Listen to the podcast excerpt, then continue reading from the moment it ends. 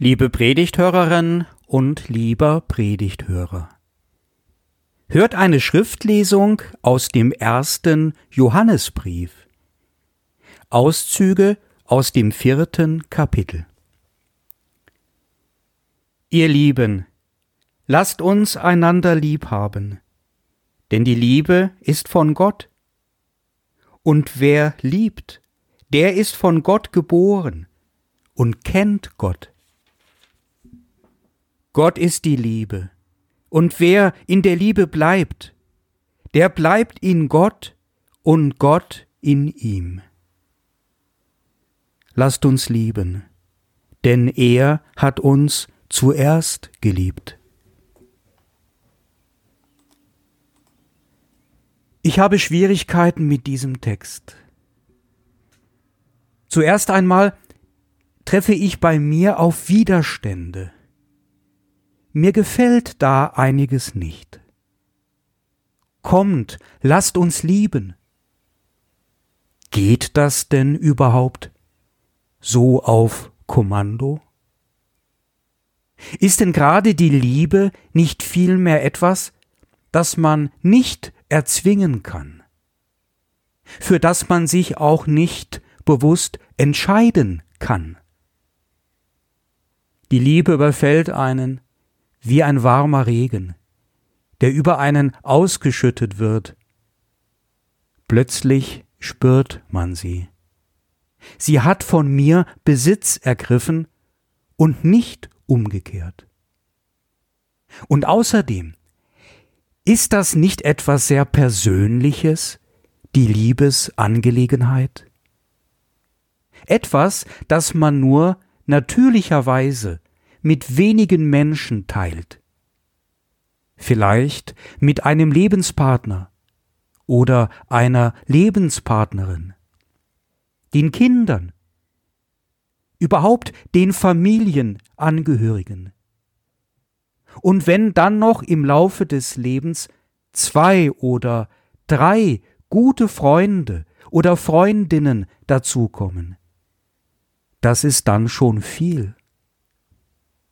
Ist es denn noch menschlich, Fremde anzulieben? Ich kann mir das vielleicht vornehmen, aber gelingt mir das auch? Ich gehe ein paar Schritte voller Liebesvorsatz und dann knurrt oder furzt mich jemand an der nächsten Straßenecke an und alle Vorsätze sind ihm nu verschwunden. Und an dieser Stelle kommt mir ein Verdacht. Wird das nicht gerade der Christengemeinschaft vorgeworfen? Dass sie heuchlerisch mit ihrem Liebesideal umgeht? Dass die Frommen nur so tun, als brächten sie anderen Liebe entgegen. Aber wenn es darauf ankommt, dann sind die Liebesarme sehr kurz und die Umarmung fällt kalt aus. Und das entwirft ein überaus hässliches Gesicht des Christentums. Ich bin aber zum Glück davon überzeugt, dass der Verfasser des ersten Johannesbriefes meine Bedenken kennt und sie wahrscheinlich sogar auch teilt. Glaubt bloß nicht, dass die Menschen früher unwissender oder dümmer gewesen seien, als die Menschen es heute sind. Das hat einer meiner Professoren immer zu uns gesagt. Die Briefe des Neuen Testamentes sind mehr oder weniger stark aus der Gemeindesituation herausgeschrieben, aus dem Leben. Sie gehen sehr stark stärker noch als die Evangelien von den ersten christlichen Gemeinschaften aus, davon, was für Fragen hier entstehen, davon, was in dem Urchristentum gut ist und gut läuft, beziehungsweise wo Schwierigkeiten auftauchen. Das mit der Liebe, das lief gut. Die ersten Christen und Christinnen gingen besonders liebevoll und verständnisvoll miteinander um, versuchten wirklich Frieden untereinander zu halten, und das ist ihnen auch weitgehend gelungen. Es gibt zahlreiche Urkunden darüber, auch von nichtchristlichen Schriftstellern. Gerade dieser liebevolle Umgang miteinander war es vermutlich, der Menschen auch veranlasste, sich zum Christentum zu bekehren. Und jetzt macht uns mit dieser starken Erfahrung im Rücken der Verfasser des ersten Johannesbriefes ein Geschenk. Dieses Geschenk zerstreut meine Bedenken sofort. Wir dürfen etwas entdecken. Überhaupt habe ich immer wieder erfahren, dass Bibeltexte, welche zuerst eher schwer verständlich oder widerborstig daherkommen, einen Schlüssel haben, mit dem man sich den Sinn aufschließen kann. Das will entdeckt werden. Und daher heißt es genau hinsehen und immer wieder offen sein für das Wort Gottes mit den Augen und mit dem Herzen. Der erste Johannesbrief schenkt uns ein Ist. Eine Aussage über ein Ist, über ein Sein. Diese Ist-Aussagen sind ganz wichtig im Johannesevangelium. Und von dem Johannesevangelium ist der erste Johannesbrief zutiefst geprägt. Er will wie das Johannesevangelium eine Wirklichkeit beschreiben mit seinen Ist-Aussagen und die Wirklichkeit in eine Verbindung setzen zu Gott. Der Satz lautet, Gott ist die Liebe, und wer in der Liebe bleibt, der bleibt in Gott und Gott bleibt in ihm. Es gibt sie, die Sternensätze der Bibel. Vielleicht sind es insgesamt nicht mehr als 100. Dieser Satz gehört unbedingt dazu. So ist das, sagt der erste Johannesbrief. In der Liebe bekommst du es mit Gott selbst zu tun. Und wenn du liebst, dann bist du Gott ganz nah. Und wenn du geliebt wirst, dann bist du Gott ganz nahe. Denn Gott ist die Liebe. Schön, dass es das gibt, die Liebe. Sie macht unser Leben so reich. Gehen wir aktiv mit ihr um, dann fühlen wir uns gut, irgendwie mächtig und richtig. Erfahren wir sie an uns, dann spüren wir mit ihr ein tiefes Gefühl von kostbarer Erfüllung und Dankbarkeit. Die Macht der Liebe lässt uns unsere Egozentrik und unsere Einsamkeiten überwinden und führt uns weit hinaus in die Welt zu den anderen und fremden Menschen. Macht uns frei und mutig füreinander. Lässt uns mit den Geliebten ein Leben lang verbunden sein.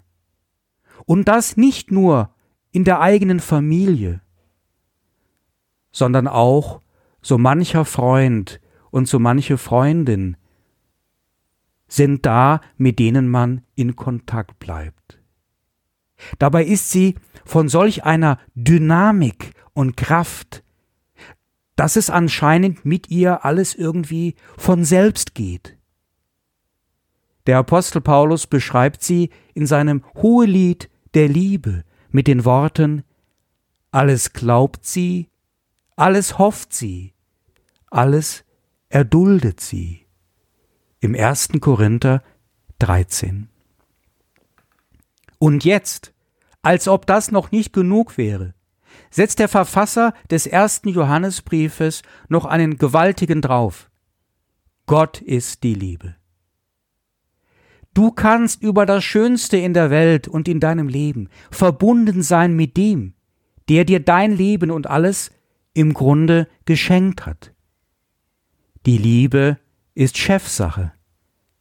Wie gut, dass du lieben kannst. Denn dann bist du Gott ganz nah. Wie schön, dass es sie gibt, die Menschenkinder, an denen du dein Herz gebunden hast. Denn diese Verbindung bindet dich an einen anderen, an Gott selbst. Wenn Gott dich zuerst geliebt hat, dann ist die Liebe kein Vermögen, keine Leistung von dir, keine Fähigkeit, welche die, die es nicht können, die es nicht zu Wege bringen, als Verlierer dastehen lässt. Wenn du geliebt wurdest, noch ehe du selbst geliebt hast, dann ist die Liebe für dich ein Geschenk. Mir ist dieses Wort aus dem ersten Johannesbrief so wichtig, weil es eine Erweiterung darstellt und keine Verengung. Keine religiöse Gemeinschaft darf die Macht der Liebe alleine für sich beanspruchen und sich damit als Elite ausweisen, überfordern und letztlich verheuchlern. Überall da, wo wir in der Welt auf ein Stückchen ehrliche Liebe treffen, ist uns Gott nahe. Und das auch ohne Bekenntnis der Menschen zu Gott. Ich kann dieses Wort aus dem ersten Johannesbrief feiern, als einen Versöhnungstext, der die religiösen mit den nicht religiösen Menschen versöhnt zu einer Menschheitsfamilie, welche die Liebe als ihre Mitte erkennt. Und ich denke dabei auch an einen alten Freund, Marxist, Feingeist, nicht besonders religiös, aber auf seine Art sehr umsichtig und liebevoll unterwegs in seinem Leben, seinem Beruf und in seinem sozialen Engagement in der Freizeit. Als ich ihm einmal sagte, wir Theologiestudenten seien auch sozialkritisch unterwegs, gerade in Zeiten des NATO-Doppelbeschlusses Anfang der 80er Jahre. In unserer Universität in Heidelberg hing ein großes Schild, auf dem stand Pfaffen gegen Waffen. Da sagte er mir mit einem liebevollen Lächeln Finde ich wirklich gut, Michael. Aber ich fürchte, umgekehrt würde es mir noch ein bisschen besser gefallen. So war er, der liebevolle Freund, humorvoll, ehrlich und Gott nicht fern. Wenn ich auch jetzt noch den heutigen Bibeltext und meine Predigt ein klein wenig schwierig und kitschig finden würde, dann würde dies mit einem nächsten Gedanken vom ersten Johannesbrief vollständig ausgeräumt werden. Er geht nämlich noch einen entscheidenden Schritt weiter. Er benutzt dazu ein Wort, welches man ähnlich dem Wort ist auch schnell übersehen kann. Aber dieses Wort hat es ebenso in sich. Er schreibt vom Bleiben, griechisch Menein. Wer in der Liebe bleibt. Dieses Wort Menein spielt in dem großen Evangelium nach Johannes eine wesentliche Rolle. Jesus spricht zu seinen Jüngern und Jüngerinnen an einigen Stellen von diesem Bleiben, besonders in Kapitel 15. Er bittet sie darum, eine Möglichkeit zu erkennen. Es ist möglich, dass sie in ihm bleiben, wie Jesus in ihnen bleibt, und damit bleibt auch Gott in und bei ihnen. Der Verfasser des ersten Briefes meint ebenso das Bleiben Gottes, welches entsteht durch ein Bleiben der Menschen. Aber er bezieht dieses Bleiben der Menschen ganz auf die Liebe. Wer in der Liebe bleibt, der bleibt in Gott und Gott bleibt in ihm. Gut, dass es Menschen gibt, die du lieb hast. Denn dadurch kommt etwas Göttliches in dein Leben. Bleibst du an der Liebe dran, dann bleibst du damit an Gott dran. Jetzt haben wir wieder die Situation wie so oft in der Bibel. Der Zuspruch wird zu einem Anspruch. Die Gabe wird zur Aufgabe. Das überfordert uns nicht. Wird der Anspruch zu hoch, auch unser Selbstanspruch, schauen wir auf den Zuspruch. Sind wir gestärkt und gehalten durch einen kräftigen Zuspruch, wagen wir uns mehr und weiter an den Anspruch auf unser eigenes Leben. Der heilige Kirchenvater Augustinus hat das Anspruchsvolle mit der Liebe in ein kleines, gehaltvolles Sätzchen gegossen, welches uns sehr entgegenkommt. Liebet einander und tut, was ihr wollt. Aber dazu ist zu sagen, dass gerade Augustinus sein halbes Leben lang darüber nachdachte, was uns Gott nahe bringt. Er hat erkannt, es ist die Liebe. Und wenn ihr damit unterwegs seid, dann könnt ihr es gar nicht verhauen. Das Bleiben in der Liebe verstehe ich als eine ermutigende Aufforderung. Die Liebe ruft nach der Treue. In der Liebe zu bleiben heißt dann auch zurückzukehren in das, was einmal gegolten hat und als Liebe wahrgenommen wurde, vielleicht aber mit der Zeit etwas nachließ. Die Eheleute bleiben in der Liebe auch 50 Jahre lang und noch länger. Die Eltern helfen ihren Kindern noch und stehen ihnen bei und fühlen mit ihnen, wenn diese schon lange das Elternhaus verlassen haben. Einer ruft einen Freund oder eine Freundin per Handy an, nach 30 Jahren des Abschiednehmens. Und in dieser Haltung des Bleibens entpuppt sich erst mit der Zeit der wahre Kern der Liebe. Die Treue macht ihn deutlich und lässt erahnen, dass die Liebe etwas Göttliches hat. Wenn ich als Gemeindepfarrer auf dem Friedhof stehe und wir uns verabschieden müssen von einem Gemeindeglied, dann sehe ich es manches Mal ganz deutlich. Eigentlich ist es einfach.